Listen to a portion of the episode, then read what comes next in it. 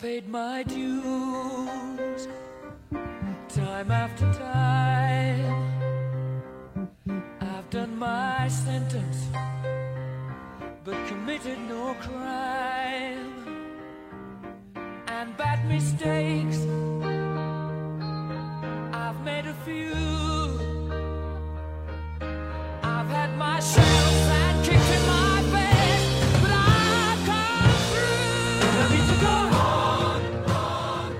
大家好，欢迎收听本期越 Talk 越野的粤 Talk，我是申娇。哎，今天我们在一个比较特别的一个现场哈，就是在香港一百的利豪酒店。哎，大家所有参加香港一百的人，可能大部分人都会选择利豪酒店这么一个地方作为他们的下榻的住宿的酒店啊，因为它这个距离起点可能稍微比较近一点。那我们为什么会在这儿呢？因为我们要采访来自 Autopia 的运动员。呃，李兴静同学，他今天刚刚在呃香港一百的 The Half 五十六公里这个组别获得了这个男子冠军，他的成绩是五小时五分四十二秒。首先呢，我们先要恭喜李兴静同学，好吧？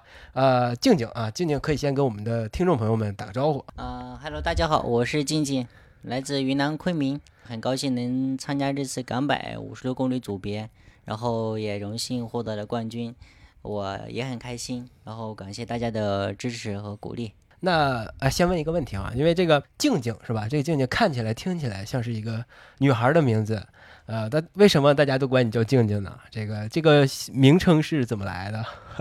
呃，其实可能是更多的是我的性格比较安静，然后，呃，其实接触以后就感觉我这个人也挺安静，挺安静的所以大家就给我一个这样的称呼。所以你也是比较怡然自得，比较欣然接受，是吧？其实大家平时 大家平时都叫我二哥。对，哎，对那对是二哥，因为我也听到，呃，就是你训练营里的那些伙伴们也都是有这个称号，管你叫二哥。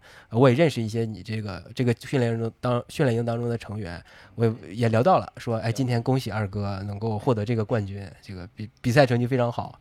那你先可以跟这个训练营里的伙伴们鼓励一下他们，你这个训练营里出来了，对吧？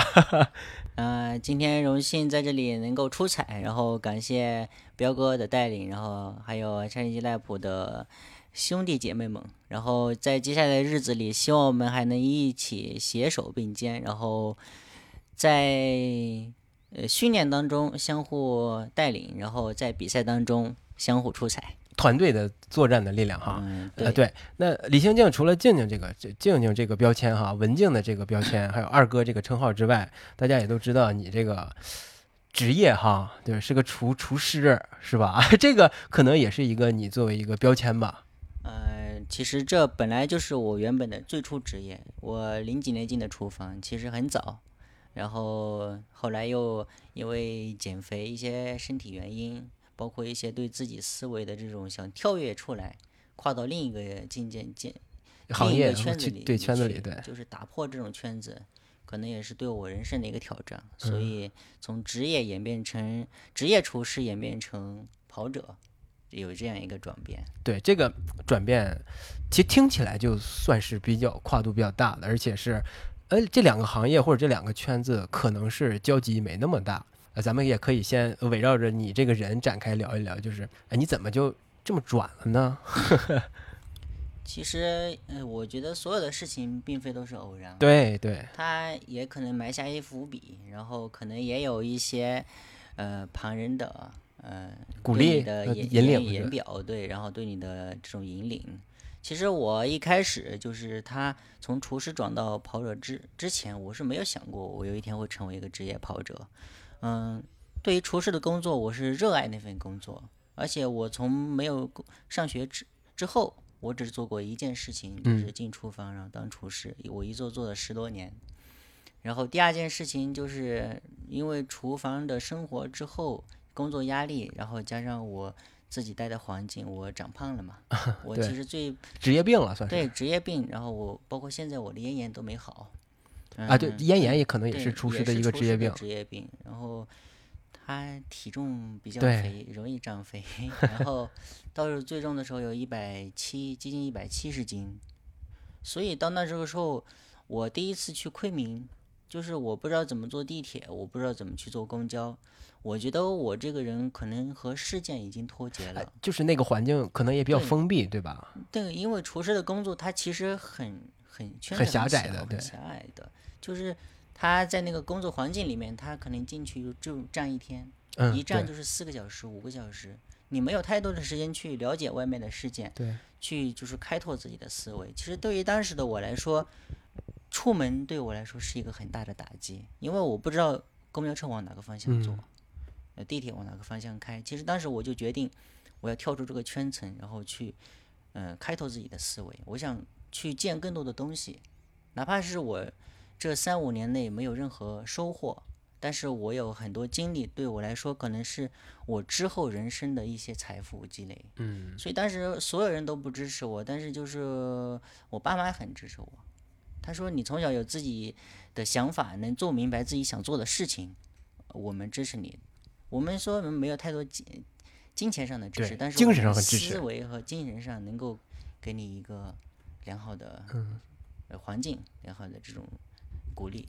对你看啊，就是从那个圈子就变成了这个运动的圈子、越野跑的圈子，哎，还发现自己有天赋，哎，这个事儿其实挺挺挺不容易的哈。就是咱可能在一个行业当中，呃，积累了很长时间，十几年，我觉得应该算是有很大的积累了，对吧？不论是专业技能啊，还是身边的朋友呀，这些人脉、人圈子这些东西，肯定也，如果你再继续这个厨师的行业，可能也会有一个比较好的发展，对吧？那你又转到了这个越野跑的行业当中，你突然发现自己又在这个行业或者是在这个运动圈子领域内是有很有天赋的，其实这还是比较难的哈。那我不知道你是怎么就发现了自己的这个天赋，呃，一场比赛或者是呃一个一个人对你的认可啊，嗯，其实最早就是呃开始转变过来，其实也有很遇到很多问题，身边人的不理解，对，包括自己对自己的否认，我就是就是怀疑我是否能够、呃、能够做好这件事儿做好这件。事情。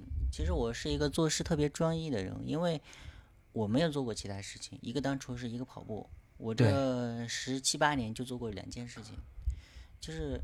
我我在考虑这些的同时，其实也在就是不断的去摸索，我并没有停止自己的脚步。其实刚开始是接触跑团，然后是接触了到了我带我训练两个月的教练，到之后就贾俄我们一起生活了很多年，到认识彪哥。其实这样一个人生历程，就是我感觉没有那么多刻意的东西去，嗯就是感觉这个时间点你应该去认识谁，我应该去想着和谁打一些交道。我觉得是没有这样的嗯就刻意而为之刻意的这种维持的这种关系，都是很多时候，当你到达一个平台的时候，嗯，这个平台的很多资源啊，包括人啊，包括一些环境，都会向你靠拢。嗯，其实我到那时候，我就觉得，就是因为十十多年的工作经验和生活经历，他告诉我，你要想，嗯、走到更高的平台上去，你就得不断的去提高自己，所以才会有这样的哎，我听你说，呃，这个我觉觉得还是对，无论是对任何人，对任何行业的人，都是还是蛮有启发的。就是你要专注在一件事情上，然后平时日常要踏踏实实的提高自己，无论是做什么事儿来提高自己，你肯定就会有人能够发现你的闪光点，或者是有一个群体能够看到你，然后你加入那个群体，哎，你跟这个群体一起来成长，一起一起来提升，然后最后终于会肯定也会出成绩的。反正我听你这么讲下来，这个还是 挺深刻的人生道理就 简单又深刻。对对，它虽然说没有太多很呃很有哲学的东西，很有哲理的东西，但是因为我们厨师见很多像日本的厨师，他就很专注，对对，他什么做一个做饭仙人做一个之类的寿司，他其实就可以做一辈子寿司之神那个对感觉的，然后做一个饭团，他可以一辈子只做一件事情，而且他的双手只会做那个东西，嗯。就是很专注。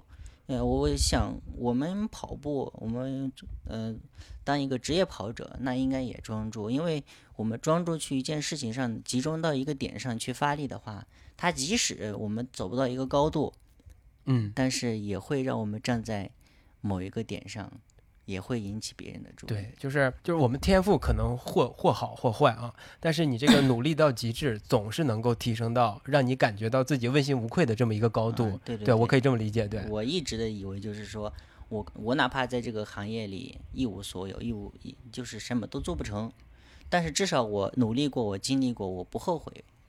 那那就是你跑了几年了？我其实从我是一七年十一月份辞掉工作出来到现在的，一七一八年开始自己就做职业的一个跑者，对，对，然后就自己训练，自己吃住，自己各种解决，嗯，然后一直到现在疫情三年之后也在坚持。对呃，不过听你这么咱们总结下来，或者是聊下来，感觉是比较顺利，或者是比较坦对。坦坦顺承的啊。对。但其实肯定中间，我相信会有一些波折或者是坎坷，会让你感觉到一些，哎，这个是不是坎儿是迈不过去了，怎么样的？对，很你可以分享分享。其实就包括这几年疫情时光，对，我们所有当职业跑者的人都很难受，因为我们没有比赛，没有更多的经济来源去支撑我们的生活，所以我们都在想尽各种办法。然后包括像我去年，嗯、年终的时候，其实我都想去在 重操旧业了是吧？重操旧业，去开一个小店，或者嗯做一项我拿手的小吃，然后嗯去解决目前的现状。嗯，然后很多时候，你包括像我自己，我嗯不仅要管自己的生活，因为家里爸妈可能还需要我的照对顾，嗯然后一直以来我也没让他们工作了，最近十年就需要一些金钱上的、经济上的支支撑，所以确实比较过得困难。嗯然后，但是我想我的人生可能就会选择热爱这么样一个职业，那我再坚持一下试试，就是哪怕今年疫情还不过，他还是这样，我再想想办法。就是说，如果今年过了之后，想法就是办法总比困难多。对对对，如果今年过了之后还是没有办法，那我就没办法了，我就只能说我把我的热爱藏起来，嗯，呃，成为我人生的一个遗憾。但是，嗯、或或许啊，就是或多或少 也有一些 上天给会对对就就我其对，其实我相信哈，就即便是呃这个疫情让你在这个中间能或许会断了一下哈，但是我觉得你以你这个性格或者是什么的，你可能好一点之后，你还会继续重拾你这个爱好，对吧？嗯，对对对，我觉得他可能会伴我终生吧。对哎，那我不知道你这种性格哈，就是比较坚持到底啊，比较认准一条路，就比较踏踏实实的往前走，这种性格是你是你越野跑之后养成的呢，还是因为这个性格来呃促使你这个越野跑的这个能力的不断的提升呢，就以及取得了今天的成绩？这两个是哪个前哪个后呢？嗯，其实最初让我有这些人生嗯经历，包括有这些性格的时候，其实培养这些东西的时候，是我爸妈给我培养的。嗯其实我爸在我八岁那年说过一句话，他说：“嗯，你每天往罐子里放一块钱，一年三百六十块钱。很多时候，它就是积少成多的一个过程过程，就是哪怕我这两年没有光彩，但是我坚持下去，它肯定有发光的时候。就是即使我们做做的不是太成功，但是我的我有一个想法，就是哪怕我有一天我在这个行业里面，我很做的很普通很一般，但是有很多人受我的鼓励而做成了他们自己的事情，那也算是我人生的一种成功。嗯，我我不一定要自己要有闪闪发光，我也可以去照亮别人。对哎，那你觉得你现在算成功吗？你就算取得了比较好的成绩对你自己认可吗？认可程度多少？其实我今天发了个朋友圈，我说这也许是一个新的开始。嗯，对，就是在李行静的这个职业生涯当中哈，可能，嗯，这个疫情期间给他带来了一些比较大的困难，甚至一度让他有放弃的想法，对吧？对但是挺过来了之后，你现在又重新签了新的品牌 Autopia，对吧？然后在他们的支持下，哎，你又在这个港百。能够拿到一个这个冠军，我觉得是一个像就像正如你所说的哈，它肯定是一个你的新的起点，像你朋友圈中当中所说的，哎，那我们就可以聊聊你这个起点了哈，咱们这个香港一百的 half 这个五十六公里组别的比赛，哎，你为什么会选择这么一个组别呢？是这个是你的优势吗？还是嗯，你怎么判断的？其实奥托比亚它是去年九月份在嗯国内成呃新起来的一个品牌，但是十二月份就支撑我去泰国了。就是他总有那么一些契机，然后让我们联系到一块儿去。嗯嗯，其实我为什么选择五十六？我我的计划是这两年之内，我把五十公里左右的组别跑明白，嗯，就是跑到我达到我理想的一个高度，我再去进阶更长的距离，比如说一百公里，甚至有生之年我想挑战一下幺六八。嗯，是这样一个过程，就是我先计划好我这两年的比赛然后赛事安排，然后我再去慢慢执行。就是我这两年主打五十公里，对呃，其实呃，在这里其实可以跟我们的这个听众或以及我们这个观众可以澄清一下，呃，大家可能会以为幺六八比一百难，一百比五十难，其实不是的。我觉得这三个距离 完全是三种不同的比赛，甚至是三三种对人对那个跑者的要求不一样，完全不一样的比赛。你幺六八跑得好，你不一定五十也跑得好；你五十跑得好，你不一定幺六八跑得好。所以大家可可能会觉得，呃，下意识觉得五十，哎，是不是不是那么的好？或者是你在这个取得冠军就没有幺六幺不六八或者幺一百这个含金量高？其实可以先跟大家澄清一下，就完全不是。嗯、对，其实我怎么说呢？我对于五十幺一百一百一百幺幺六八这种距离来说，其实我没有跑过那么嗯长的距离，我不能妄下断言。但是我跑过，我可以往下断言啊。我可以跑，我跑过十公里半程和全程，就拿这个说，十公里它的强度是半程和全程无法比的。对，二十公里的节奏和能力也是全程没办法比的。全程全程的持续强度和持续的奔跑也是半程和十公里没法比嗯的。就是哪怕它是一个一公里的短距离，跑，或者一英里的这种。但是对于我们职业运动员来说，他可能就是那么一公里，很简单的一公里。但是对于很多人来说，包括运动受运动他不是太运动的人，或者是说嗯，自身受行动限制的人来说，它其实就是一个天文的数字。对，其实我觉得，嗯，我们可以理解，就是说，可能距离的长短对每个阶段的影响不一样，对我们个人影响不一样。但是我们在对这种距离认同的同认知的同时，我们应该去尊重这项运动。，对，是的，是嗯、的。才是我们对运动最好的对呃是态度。哎，对，就其实咱们在聊你这个港百选择这个距离制这过程当中啊，你也提到了一嘴说，Otopia 在去年八月之后，十二月才呃支持了你去泰国一个比赛。哎，你觉得 Otopia 为什么会关注到你呢？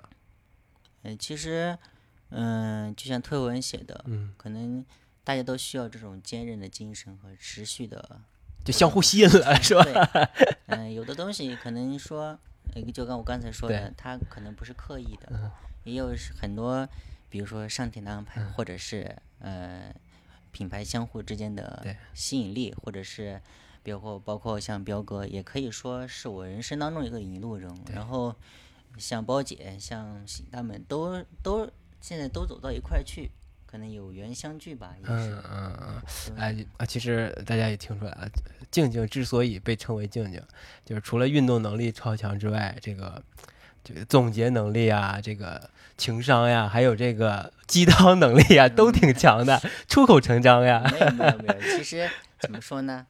呃，抖音上说最近我一直在学习文呃化，对啊，一出口就知道很有文化，这个是 是那行，那我们就继续回到这个呃这个比赛这个啊。对。哎，那那你赛前就这次港百赛前啊，五十六公里，你给自己定的目标应该就是冠军吧？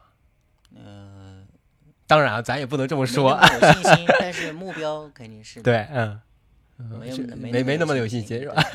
那那你有什么疑虑？觉得你这次哎，是不是不一定能拿到冠军？例如天气啊，例如这个赛道的熟悉程度啊，或者以及竞争对手们的表现啊。呃，自从去年那个崇礼之后，我不崴脚了嘛，嗯一直没对好。然后另外一个原因是，我最受不了的天气就是湿热热的天气，热不怕，湿热和湿热或者闷热的天气我最怕，嗯，我受不了，因为我高原人。对对对，然后那高原完全是干燥和凉爽的，对吧？对，然后 另外一个原因，今天跟我一起跑的群贵多小哥哥，嗯，他的积分国内第六，我是国内第三十三名，所以各种压力，竞争对手也有压力带来，对。嗯，可能有的时候也是压力促成的对，就是，就所以。还是略显遗，呃，其实略显遗憾的是，今天的完赛成绩没有近五个小时，，没有达到你的目标，对吧预？期的目标，嗯我预期目标四个四小时三十六分，不过今天天气确嗯实有点难受，日早上很早就热起来了，那可能呃出发就开始热了，对吧？嗯？出发十公里之后就开始热对了，对对，哎，那我不知道，哎，你站在起跑线上的时候啊，就是哎啊，有人倒数啊，然后有摄影师在拍照呀，然后你周围的选手们也在摩拳擦掌啊。但我不知道你当时是具体有什么想法吗？脑子里想的是什么？我其实脑子里更多的是想着怎么跑好啊怎？么跑好这 场比赛，然后把自己内心安静下来，因为比赛的节奏它是跌宕起伏的，嗯，并不是像平平静静的，然后就是风平浪静的，它其实是充满了各种挑战。不可能说我的对手他呃上坡很厉害，嗯，也有可能说我的对手下坡很厉害，对，或者是公路竞速能力很强对，对对，就是我在尊重这项运动的同时，我也去不断的挑战自我，就是所以所以就是哎，放空自己，在赛道起点之前放空自己，就把自己全身心的准备调整好，要投入到这个比赛当中。对对对。对你在赛道上起点的时候是一种呃放松下来，把自己的内心的一些这这暴躁的呀，或者是一些想法、这些情绪都给我安抚下来，然后准备面对这场比赛。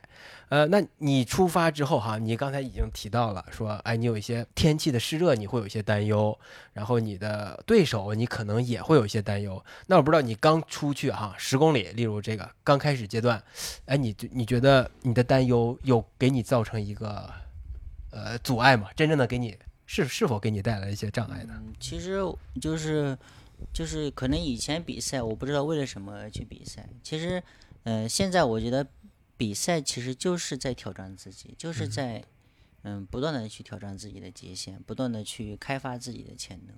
即使你有很多想法，那么你最后如果你想做得更完美，你只能把这些想法变成你的动力。对，那怎么变成这个动力，就看我，就看自己怎么去消化这些东西。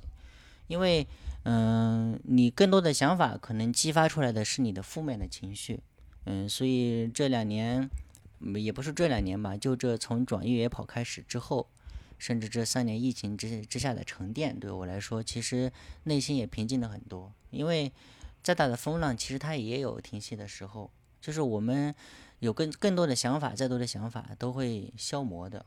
对，就像平时我跟贾鹅啊、阿提啊，包括彪哥、深深，我们丽江训练都住在一起，也会相互聊天。就申老师，包括贾鹅他们是见过更多大比赛的人，对，是的，他们内心可能对于这种赛道的这种感受，或者是一些嗯、呃、得出来的结论，对我来说是我没有的。我可以在交流当中、聊天当中去汲取很多东西。嗯，所以就像刚才我跟阿 T 打了个电话一样，就是说，嗯，大家能看到你，嗯、有这样的光彩，我们都觉得很开心。但是你如果有什么负面的情绪，你自己慢慢去消化。对对，是是这样哈。啊，那你觉得他们的心态跟你的心态有有不一样吗？你觉得这种见过大比赛，在比大比赛中拿过大成绩的人，跟你这种有差有有有不一样的地方吗？还是有不一样的地方。以前我其实很急躁，嗯，因为我不知道在比赛当中怎么去管控自己的情绪，就是可能我会因为某一个点觉得自己挺不过去了而心而心生那种想放弃的念头。但是很多时候，包括像训练啊的时候，假如骑车 带我的时候说顶住，玩的就是这两三公里。你跑四十公里不算牛，你最后两公里能跑完，那确实就是厉害。对，你看申老师他说，安静，把自己心里的东西放空。嗯，其实你需要做的其实就是，你的对手就是你自己，没有其他人。你如果真的战胜了自己，你去为了自己去奔跑，即使干不过人家，那你也赢了。对，哎，其实他们真的是很很朴素，而且又很很至理名言的感觉哈，就是你的对手是你自己啊，就是你要把自己的情绪放松下来啊，你要把你的心态稳住呀。其实这个道理都很简单，但是咱们真正的落到现实当中，落到实操层面，还是不会，还是不自觉的会把这个心浮气躁的情绪给上来，对吧？对，因为怎么说呢？呃，前些年其实我一直比赛比不好，我训练成绩水平很高，但是但是一到比赛就不行，对对，这为就为这一句话，我其实我经历了对四年啊，就是说，可能它是一句很简单的话，但是当真正落实到我是现实的生活当中，我要去面对它的时候，它其实就是一座大山。对的，对的。你如果翻过去，其实可能你会看看更广阔的天。哎，就是下到下一层境界了，对吧？对你翻不过去，那你永远就就在这儿吧，对对。没人帮得了你，真的有的。那你可不可以给我们举举一个实操层面的例子啊？就是你之前是不是会有一些情绪或心态上的变化，给你带来一些呃不不太好的一个结果？嗯，对，就像我北京测试的时候，嗯，其实你说，能力有吗？有，对，肯定是说。你能跑一小时五分，对。但是我呢，我不相信自己能跑一小时五分，就是说，可能当时的是，哎呀，我跑吧，先跑着看吧，跑不动我就慢点。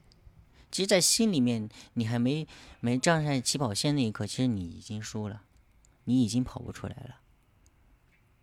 但是慢慢的这件事情，它也成为我，就是改变自己的一个动力、一个契机。就是说，你如果还不改变，那么国内这帮小年轻，零零零零后上来 就没你机会了就没你啥事儿了，你就回家工作去吧。加上，所以今年冬训的时候，别跟我说跑四十公里，我眼睛不眨一下，我跑完了。说你去跑那个台阶，干四十公里，干十圈，上 我没有一点怨言。我去了就是我怎么计划跑完前五前五面五圈，然后我再怎么去坚持后面五圈。我想的是这个，我并不是想着，哎呀，我是不是不十圈行啊对好多呀，要不我跑个六圈行了吧？对不对？其实有的时候真的就是该在跟自己开仗。对，而且我我听你提到这些哈，其实可能就是运一个运动员由一个训练水平很高到一个比赛水平很高，其实这中间还是有比较大的差距。那弥补这个差距，可能需要的就是这种不断的训练积累，对，不断的在训练中找到信心，然后在比赛中找到信心。其实从某种程度上来说哈，其实成为一个顶尖的，在比赛当中能有很好成绩的运动员，有很多偶然因素在内，也有很多幸运的成分在内，对吧？我觉得你有是有压力的，你像像呃你刚才说的，哎，小年轻们上来怎么办呀？对啊，对呀、你今年训练的时候，那训练营小孩儿嘎嘎往上往上顶嘎不溜脆是吧？你不往上顶行吗？对啊，对，就是说，咱们虽然跑不快，对，但是也、啊也不会让你好受。是，就在这个训练营当中，虽然大家都是兄弟姐妹，就是好哥们儿，但是也是有一个互相吊着劲儿往上走的这么一个姿态的，对吧就？是这样，其实更有促进于我们去成长。对对成长是，就是哪怕有一天说提起我这个人的时候，人家说哎，靖哥怎么样怎么样。对，哪怕有一天我伸大拇指，啊哪天我他我提起他们的时候，我觉得他们也很厉害。对对对其，实你说到一定程度的时候，你说到某天某月的时候，可能我们就成为上一代，对的，就成为一代前辈，然后就交接了。是的，是的，是的，是的。对对对，不过这个就是必然的嘛，对吧？对，这是必然的。你你不也有可能你也不需要并为此感到焦虑啊，就是你首先你要把自己的这个水平训练出来，你不能有任何松懈，然后在比赛当中全力以赴，呃，是呃跟他们处好关系，然后一起相训练，一起互相鼓舞，然后把交把手里的接力棒交给他们，对吧？嗯，对，其实这说的有有有点太官方，就是，嗯、我们也不可能干一辈子。对的就是说，哪怕我努力过了，我达到一个高度了，我其实心里就已经很满足。。对对对，哪对怕有一天我达到这个高度，我再下来之后，我去做一些休闲跑、健身跑，那以后跟家人聊起天来，我也有的聊，对不对？对对对我没有去努力过，没有达到那个高度，哪天我聊起来，我这是心里肯定是有点有遗憾的。疙瘩，对吧？对对，因为我没达到那个高度，我肯定说到这个问题的时候，心里还是有想法。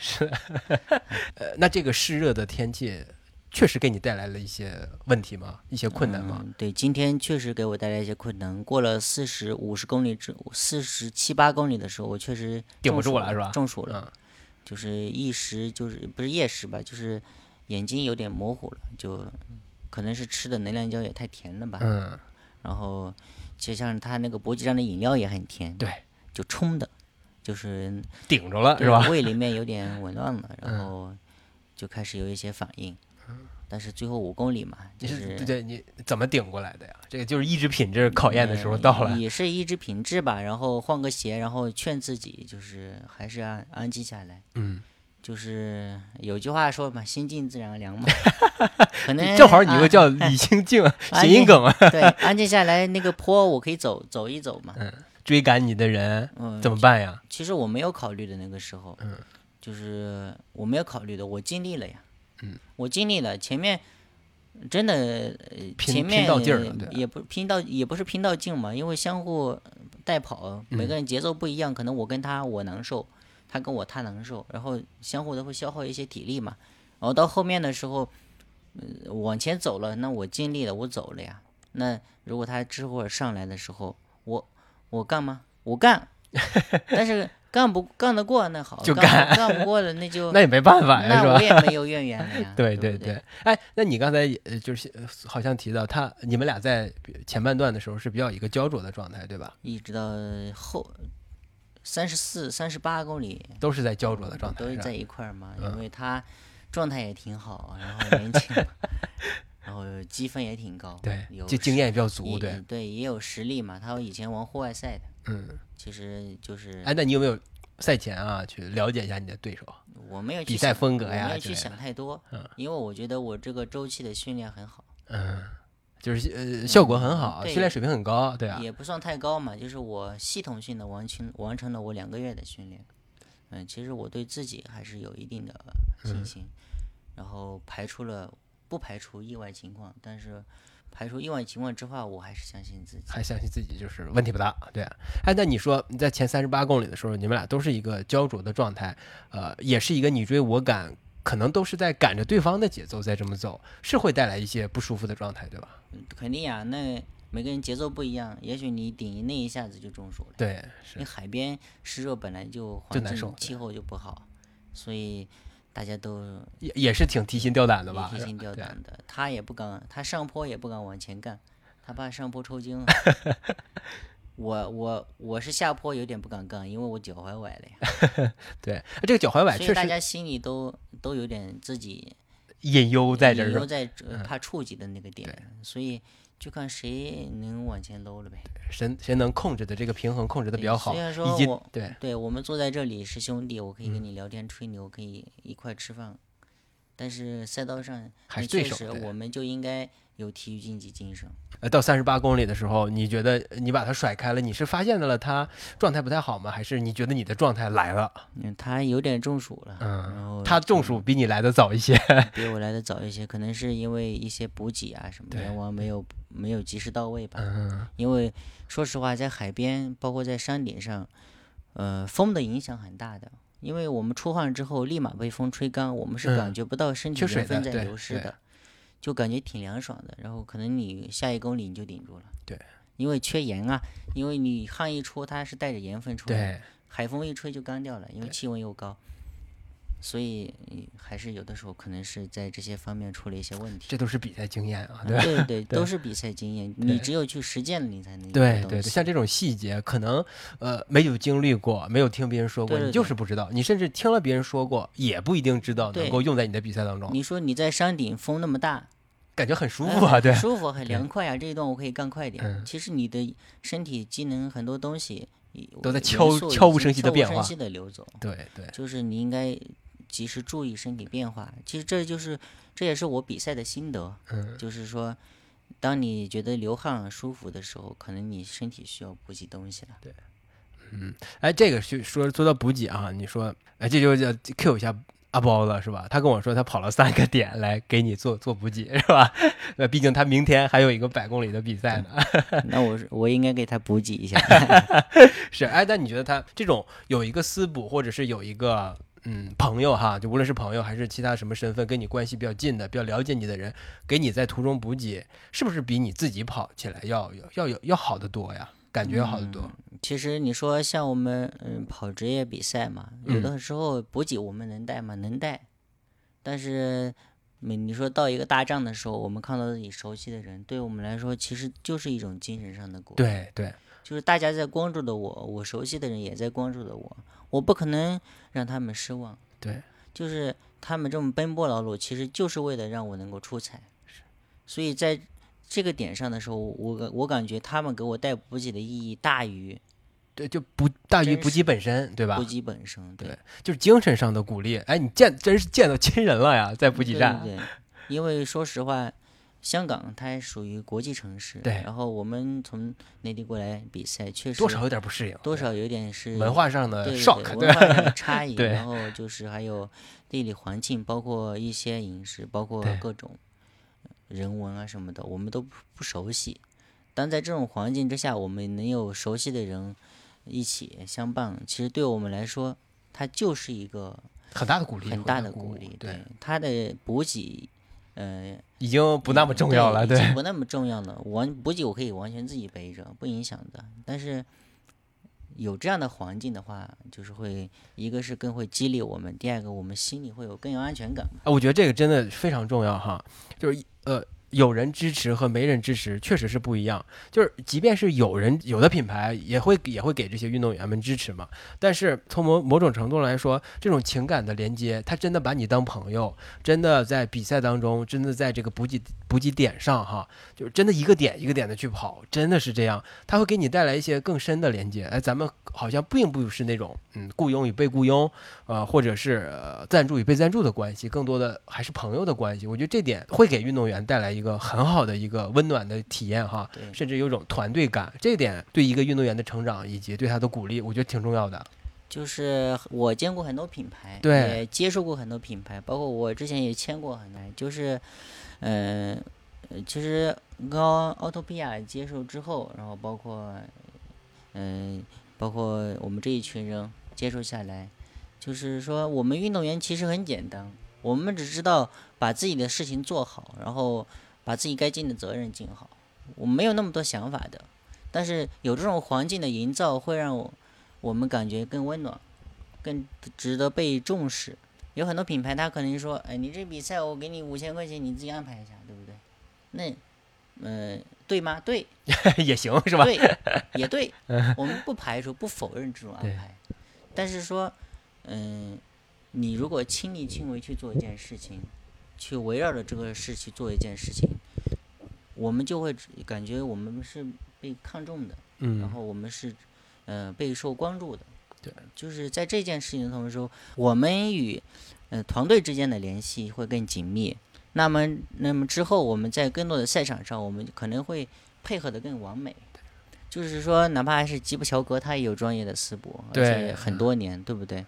其实，就是我们也需要值得被关注。虽然说不是那么高光，但是有的时候真的也是需要值得被关注。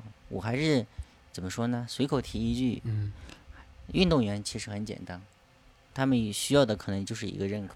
其实我们聊这个话题，并不是想要特别夸某一个品牌或者是，夸某一个品牌对一个运动员怎么样的嗯支持哈也不是给大家提供一个所谓的范式，哎，就你赞助运动员，你必须要这么做。只不过是我们是想通过这件事儿来。呃，聊一下运动员，他们他们是怎么看待这个跟他们合作的品牌的？因为我觉得这个东西无需讳言哈，因为呃只有这种相互支持，这个无论是运动员还是这项运动，在咱们这个国内的发展可能才会更好嘛。就更多的人参与进来，水平更高的运动员能够参加各种各样的比赛，我觉得这项运动对大家的影响才会更大，能够发挥它更多的意义和价值。那这个时候就这种相互支持是必须的，是必要的。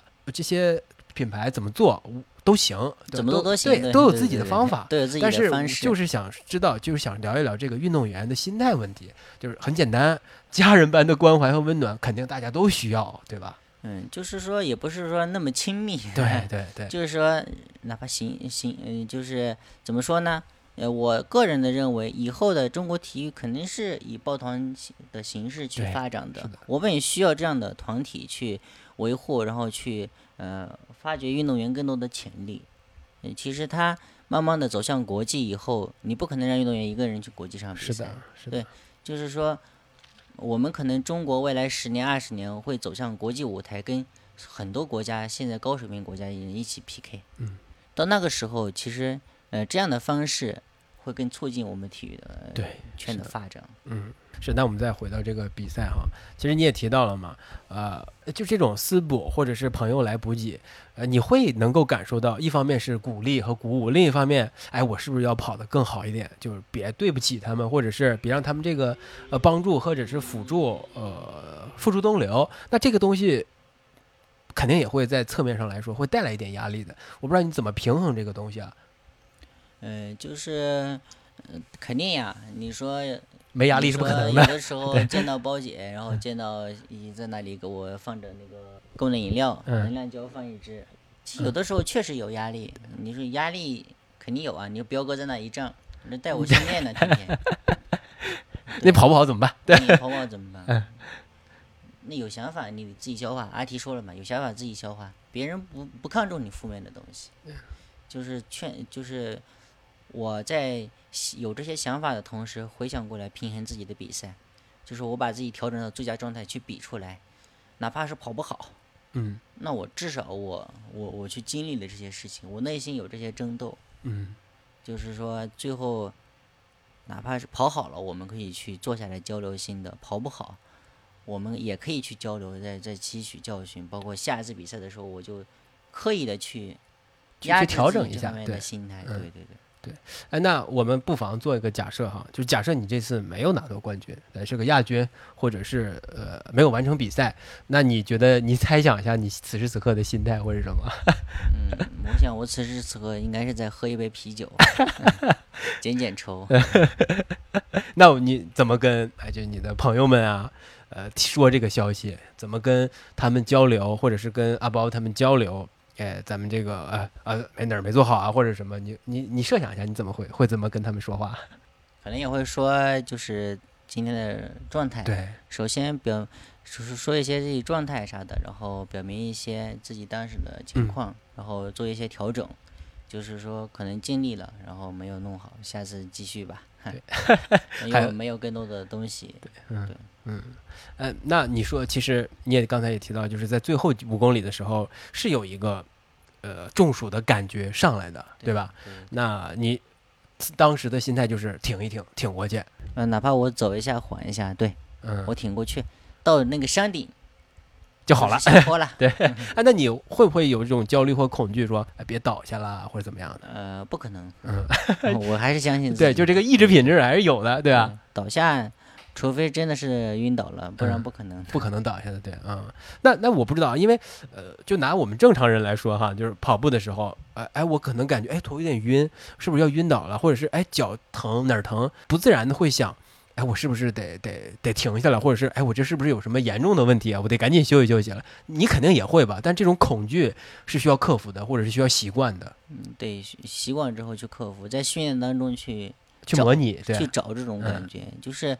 那我最近这几个训练，半年训练，有的时候跑六十公里、五十公里，其实腿都抽筋了。嗯，还是得要坚持。我就是只要找那个腿抽筋的感觉，因为我知道我这样多次之后模拟之后，我知道自己的极点在哪里，知道自己的点在哪里。哪怕可能跑呃一百公里，我五十公里会抽一次筋，八十公里会抽一次筋。那么我在比赛当中遇到这种情况，我怎么去克服？所以在训练的时候，嗯、就像上次我跟深深去跑越野，然后 跑六十三公里。嗯，两个人他他大腿前侧抽筋，我大腿后侧抽筋。其实大家都是可能顶一下就过去了，两三公里很很简单的事情。要是你想，哎呀，我抽筋了跑不了了，可能也就也就跑不了了，对吧？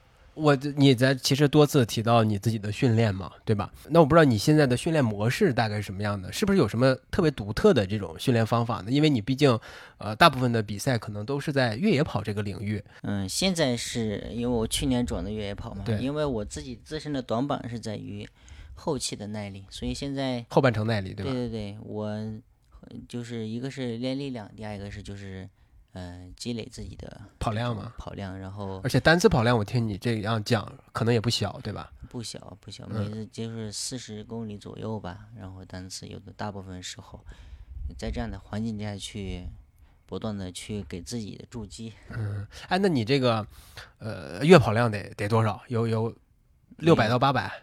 反正这个月十号我就有三百公里了，嗯最近 那这个是八百多一千的这个量了，对就多一点嘛，因嗯为跑了四个三十公里嘛，对，呃，四个四十公里，对，哎，不过你你这么说其实也也是对的，因为呃，大部分那种职业运动员周跑量二三百公里，呃问题问题不大，是吧？比较普遍的一个现象。因因人而异吧。对，如果你训练质量很高，那不需要那么的跑量。嗯，如果说呃你个人习惯那么大跑量才嗯跑得超好，那你就那么大跑量。啊，因为你说你去年才开始转越野跑的，对吧？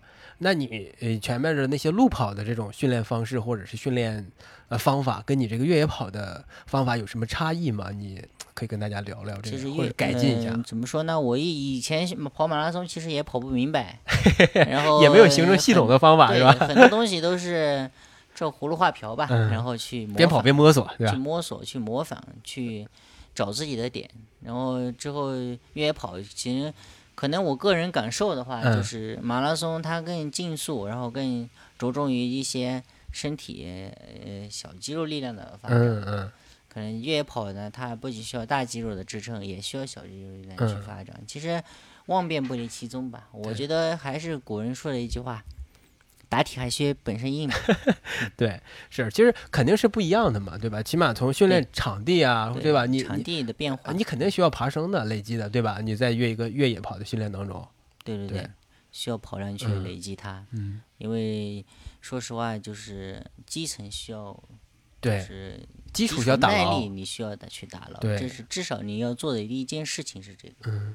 然后身体素质是一个。哎，我觉得你这个从公路跑转到越野跑，是不是也是某种程度上，咱问一个 比较冒昧的话，是不是感觉自己路跑上突破没那么容易？那咱们上越野跑，哎，发现越野跑上能取得这么好的成绩，这种是不是有这种感觉？嗯其实也不那么认为，自身也不那么认为，因为我跑马拉松，其实我努力一下，我跑两小时五六分，也迟早也是迟早、嗯也是迟早的事情。嗯我相信自己是可以的，但是说可能我的身体条件更适合跑越野，对，嗯，所以哪怕就尝试一下。哎，那你在训练这个越呃公路马拉松的这个阶段，是也已经开始尝试越野跑了吧？也也玩一玩，以玩一玩前，时不时的会跑一下，嗯，就是确实它有有趣的多，是吧？不是以前主要是就是去比赛多嘛，然后好嗯对玩嘛，然后到处去走走嘛，就开始。嗯嗯，对，我觉得这时候就跑一下，跑一下，嗯一年跑个两三场。嗯，对然后就是真正的转上转到了这个越野的场景当中，对吧？对，嗯，哎，这个我觉得这个转变，从某种意义上来说，对你的改变，或者是呃，也是打开了一条新的路吧，然后发现了一条呃比较好的一个上升路径。而且我，但是我不觉得这个前面的路跑是是不太不不不太对的哈，你每一步都是通向下一步的一个必经之路啊，对吧？对对对，你每走一步，其实它都有个脚印，对对对它不可能被抹去的。对，你看你挺过了这个最后的五公里，然后坚持自己不会晕倒，然后到达终点。你从什么时候开始啊？你就知道你是冠军了？就冲线的时候，啊，这之前你 不知道，你是不是还假想以为，哎，是不是随时都可能把我追上？对对对对，呃，这种警觉性还是有的。嗯，对，你看你这个，就你在没有说谎啊！你在没，有到达终点线之 前，一切皆有可能。对对对我相信自己，但是我也不能否认别人。对对对。啊那你在在冲线之前有没有回头看一看对手在在不在？好像回了，还是担心的，对吧？虽然咱说的很好，说这呃咱要踏实心态，对吧？但是最终必不必不可少的，而且必然的会看一眼这个对手，对吧？至少我我得尊重。对，然后确实他也很厉害，是的，是的。我们不能否认，就是，呃，还是应该学会谦虚。我觉得也谦虚使人进步嘛。哎，那你冲过终点啊，这个这条终终点线，又是长枪短炮的镜头，对吧？又是一些观众啊，一些什么的。你冲过终点，你跟我聊聊你这个感受什么的，开心吗？嗯，开心到什么程度？还是瘫倒之间？其实也没有躺嗯倒，其实身体反应比较大嘛，然后也挺难受的。其实当时更多的是，嗯、情绪上的激动吧，我感觉就是我又下一城了。嗯嗯、我我至少这两个月，这两这两个月的努力，嗯、他没有付白费，就对是我还是挺呃感谢的，然后感谢自己，对对吧？感谢自己能够坚持下来嘛。对对对。哎，那你有没有赛前？你有没有给你想过这个庆祝动作，或者有没有标志性的庆祝动作呀？就是做点什么，必须得做点什么，就哎结束之后。我其实标志性的动作，我想以后肯定是萨瓦迪卡的。我就觉得对大家鞠个躬，是对所有人付出的一种尊重，一种简单的回形式上的回报。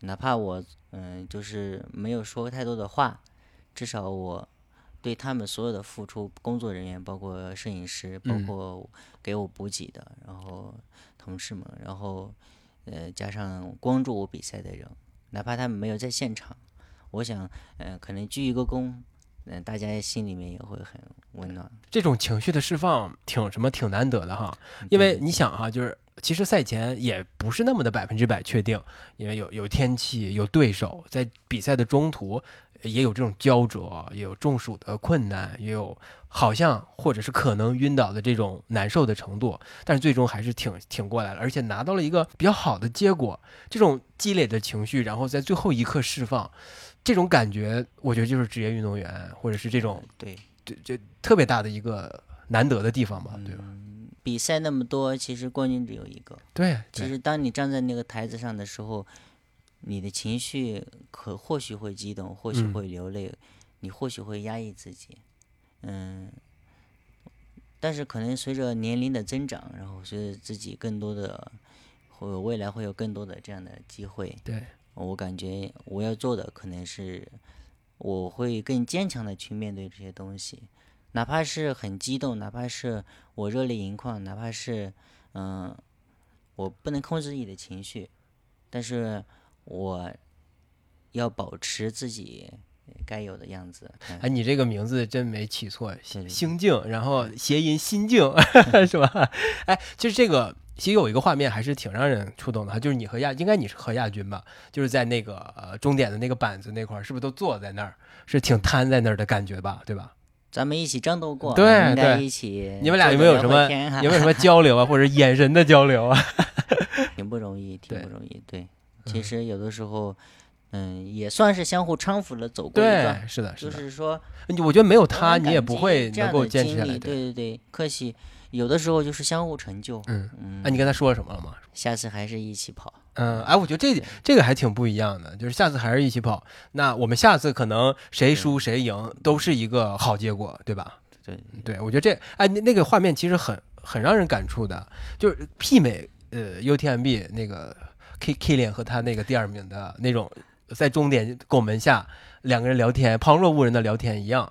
你你俩这个也是对手，也是焦灼，然后最后相互差的时间并不太多，然后都陆续到达终点之后，又同时坐在那儿感受疲劳，感受完赛的快乐。辛苦，然后互相可能眼神和眼神有交换，呃，话语上有沟通，然后也有鼓励，有相互鼓励，并感谢对方。我觉得这种氛围，呃，场上是竞争对手，场下咱还是好兄弟，对吧？嗯，对，这种战斗精神，即便是两个人完全没有那么熟悉啊，但经过一场战斗，大家感觉自己好像产生了某种连接。对对对，可能或许观众啊，包括更多人看到的只是一些画面。嗯，他每件事情的背后的故事，其实都值得我们去就这张画面背后的故事，如果没有你今天这么这么这么多讲述哈，肯定是赋予了它更更深的、更多层次的含义。很好，很好。我喜欢，我喜欢留住那一瞬间。对对对，而且我不知道谁抓拍的啊，真好，真是真不赖啊！这你你也说了，这个港百是你的一个这冠军嘛，咱是一个新起点。那有起点，咱就肯定有一个未来的目标或者是一个期许吧。那我不知道你这个给自己以后的职业生涯是怎么规划的呢？未来我想走上更更广阔的舞台，我想和世界更能力更强的选手一起，就是切磋一下。就是我更我更希望和强有力的对手去竞争，嗯嗯，能够发现自己的缺点，然后去改正它，不足去弥补它。那有有点具体的吗？咱就是哎，是不是有一场梦中的呃至 dream race 对吧？梦中比赛，梦中情赛。嗯说实话，我我就想，如果今年有机会去法国，嗯，去感受一下别人的虐待 对，我因为咱们这个咱这约这次聊天儿、呃、也是蛮多什么的哈，因为哎毕竟你在睡觉嘛，呃你这个应该回来就已经瘫倒在这儿了吧？我其实已经睡了一觉。对对对，但那我不知道你你觉得你睡醒的睡睡醒之前啊，完赛的时候是一种心情，我不知道你睡醒的那一刻会有什么感受呢？嗯，港版之行嗯，也算圆满了是吧？结束。对，哎，那 我不知道有没有什么呃，这个时候会感觉一些情绪会会会来了，因为呃，像你其实你说的很有道理啊，就是刚刚完成这项挑战，或者是呃比完赛时的时候，其实有有可能是会压抑自己的情绪，不让自己表现的那么激动或者那么外露，但是当睡了一觉，呃，天已经黑了，呃，灯也是。暗的，对吧？你可能看着窗外的灯火呀，哎，是不是情绪有点上来了？对嗯对，其实也有一些吧。其实我看到，就是手机一翻对开，，嗯，我其实信息都成标点号，就成省略号了。对，因为所有都是也恭喜，也看到大家的关心和一直的就是默默的这种关注。对，嗯，就是能有大家的鼓励和支持，其实可能也营造到我今天的这种成就，嗯、这种比赛结果。嗯其实心里情绪是有的，嗯，其实我本来想打电话跟家里人分享一下，其实没有打，因为我怕我控制不住。对对，是吧？你看你说 对说的虽然心静心静，但是也咱这确实有该波动还波动啊。因为，嗯，说实话，嗯，它虽然只有五十六公里，可能在我的感受来看，它五十六公里就是五十六公里，没有一百公里就那么备受关注。但是五十六公里每一步都是我自己走下来的，对对，我在这个地方留下了我的记忆，留下了我的脚印，就是说，肯定，呃，这份记忆、这份脚印会伴相伴我，还会走到这个地方，或者是走向更广阔的舞台。嗯所以有的时候情绪肯定是会有的。对，大家的关心、大家的鼓励、大家的庆祝，其实对我来说，嗯，在鼓励我的同时，也也给了我更多的那种激励，然后嗯情绪就肯定是会有 压力。是肯定有的，对。对，因为咱们这聊天嘛，我其实还想问你一个问题啊，因为我一直看到你这个手臂上的疤痕，我不知道是是什么原因，跟比赛有关，跟运动有关系吗？嗯，没有，这是以前出车祸 啊。弄的，然后就，嗯、骨头掉地上捡起来接住了，就是他缝了一百多针嘛，然后也是算上天眷顾，然后我才能，呃，不不受截截肢的危险，然后就才有今天。哎，那我不知道这种就经历过这种巨大的事故，然后被被救好了，又完好如初了，是会对你这个心情或心境有一定的关系吧？哎，心境心境，对，其 实当时对我来说，其实因为医生说百分之九十九截肢嘛，嗯然后嗯，我也昏死了四天嘛，四天四夜嘛，然后其实我感觉就是经历一场生死，对，就对我来说可能会更嗯、让我看明白很多东西，就是嗯、对一些金钱啊，对一些物质啊，对一些各方面的追求不会太啊，敏感对。对，就是更专注于，就是更会懂得亲情啊，各种友情啊，或者是呃维持这些东西。对，这个，嗯，也是，我觉得这个可能对于你的，对于你的这个成长，或者是你的这个性格，以及你这种呃品质的一些呃养成是有一定的关系哈。其实我们非常荣幸哈，也很开心能跟李行静在港百结束的这个拿到冠军之后，这么一个场场合下，一个场景下，就坐在窗台前跟他聊一聊呃自己的故事以及这个比赛的历程哈。也非常的精彩，呃，当然也会也聊到了一些他过去经历过的苦痛，让他这个大家对李行静的了解肯定更厚了一点嘛，对吧？是也其实聊的也不短了哈，也聊出了一些有意思的事情啊、行吧，那那那我们就到这儿吧，是吧？那就特别感谢李行静能够来做客我们这个节目，能能能真的是开心哈，能能能接受我们的邀请来这么疲劳的状况下来跟我们聊天，也感谢，不至于感谢有镜头吗，对，我也很少面对镜头啊，没事儿，咱就在闲聊天。镜头下我也想多待一会儿。行行行，那好就感谢李行静，然后感谢 Autopia 能够给我们这个机会，允许我们这个李行静来，呃，呃这么一个宝贝啊，来来我们这个节目来聊天，来跟大家分享这么多故事。那我们这个本期节目就到这儿吧，好呃感谢大家收听，那我们下期再见，拜拜拜拜拜拜。下期再见我。们